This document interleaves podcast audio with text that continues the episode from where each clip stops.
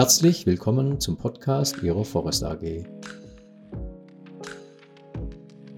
Hallo, mein Name ist Jürgen Päger. Ich bin Berater und Trainer für Umwelt, Energie, Arbeitsschutz und Qualitätsmanagementsysteme.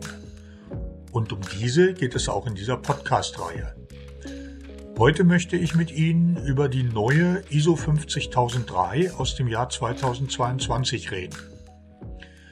Die ISO 50003 ist eine Norm, die für Zertifizierungsstellen gilt. Sie enthält also Anforderungen an Konformitätsbewertungsstellen, die Energiemanagementsysteme nach ISO 50001 zertifizieren.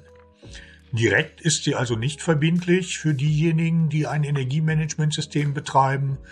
Aber wir wollen ja nicht dümmer sein als unsere Zertifizierungsstelle und deswegen schauen wir mal, was in dieser Norm steht.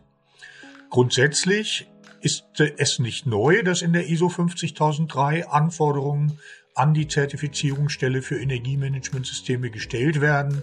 Das ist schon länger der Fall. Die Vorgängerfassung stammte aus dem Jahr 2004.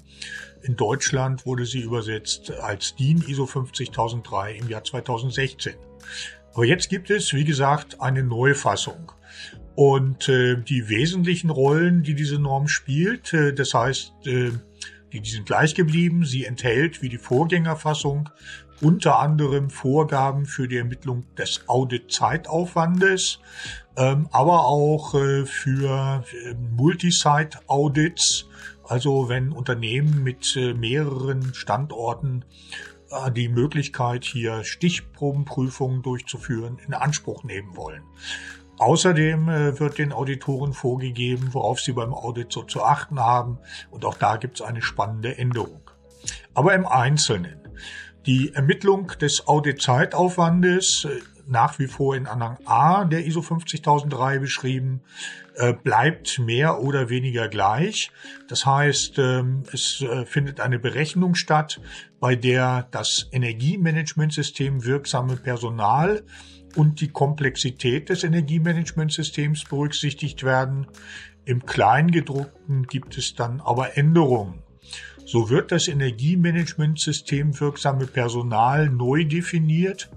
Unter anderem äh, fällt der Beauftragte der obersten Leitung weg. Steht ja auch nicht mehr in der ISO 50001 drin. Aber es wurden zum Beispiel äh, der oder die Verantwortliche für energierelevante Beschaffungsaktivitäten, für die Energiedatensammlung und deren Analyse und äh, für energierelevante Auslegungsaktivitäten neu hinzugefügt. Das heißt also, wenn das nicht Personen sind, die aufgrund anderer Funktionen sowieso schon zum Energiemanagement wirksamen Personal gehört haben, kann sich die Zahl dieses Personals äh, erhöhen und damit auch der Auditaufwand. Ja, der andere Bestandteil bei der Ermittlung des Audit-Zeitaufwandes, das ist die Komplexität des Energiemanagementsystems. Auch hier im Grundsatz ist es gleich geblieben. Es werden nach wie vor berücksichtigt der jährliche Energieverbrauch, die Anzahl der Energiequellen und die Anzahl der wesentlichen Energieeinsätze aber die Gewichtungsfaktoren haben sich verändert.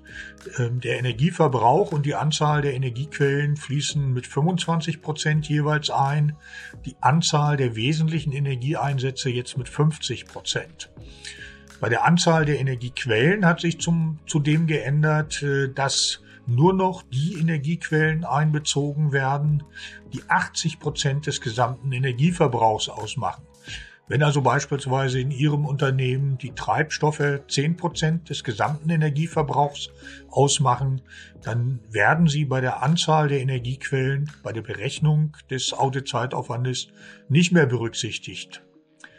Ja, das äh, Berechnungsverfahren ist gleich geblieben. Für diese einzelnen äh, Faktoren wird ein Komplexitätsfaktor ermittelt, der in die Berechnung eines Komplexitätswertes einfließt und daraus ergibt sich dann der Komplexitätsgrad hoch, mittel oder niedrig und der fließt dann wiederum äh, zusammen mit der Zahl des Personals in verschiedene Tabellen ein, aus denen man dann den Auditzeitaufwand, den Mindestauditzeitaufwand ablesen kann.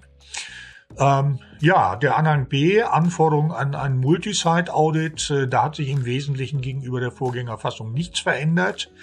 Ähm, Änderungen gibt es bei den Anforderungen an die Auditoren. Das betrifft natürlich vor allem die Zertifizierungsstelle.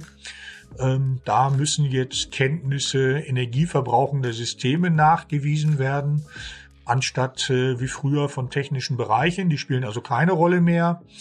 Ähm, und für Betriebe ist vielleicht noch ähm, relevant, dass die Anforderungen bei den Überwachungsaudits ähm, insofern abgeschwächt worden sind, dass die Zertifizierungsstelle bei einem Überwachungsaudit keine Verbesserung der energiebezogenen Leistung mehr nachweisen muss, wohl aber prüfen muss, ob Maßnahmen zur Verbesserung der energiebezogenen Leistung umgesetzt werden. Das heißt, diese Maßnahmen müssen dann zum Beispiel noch nicht abgeschlossen sein. Das ist ähm, eine Entlastung. Bei der Rezertifizierung muss dann aber nach wie vor eine Verbesserung der energiebezogenen Leistung äh, nachgewiesen werden. Das ist ja auch relativ logisch, da die ja auch in ISO 50001 gefordert ist. Ja, und ab wann gilt das Ganze?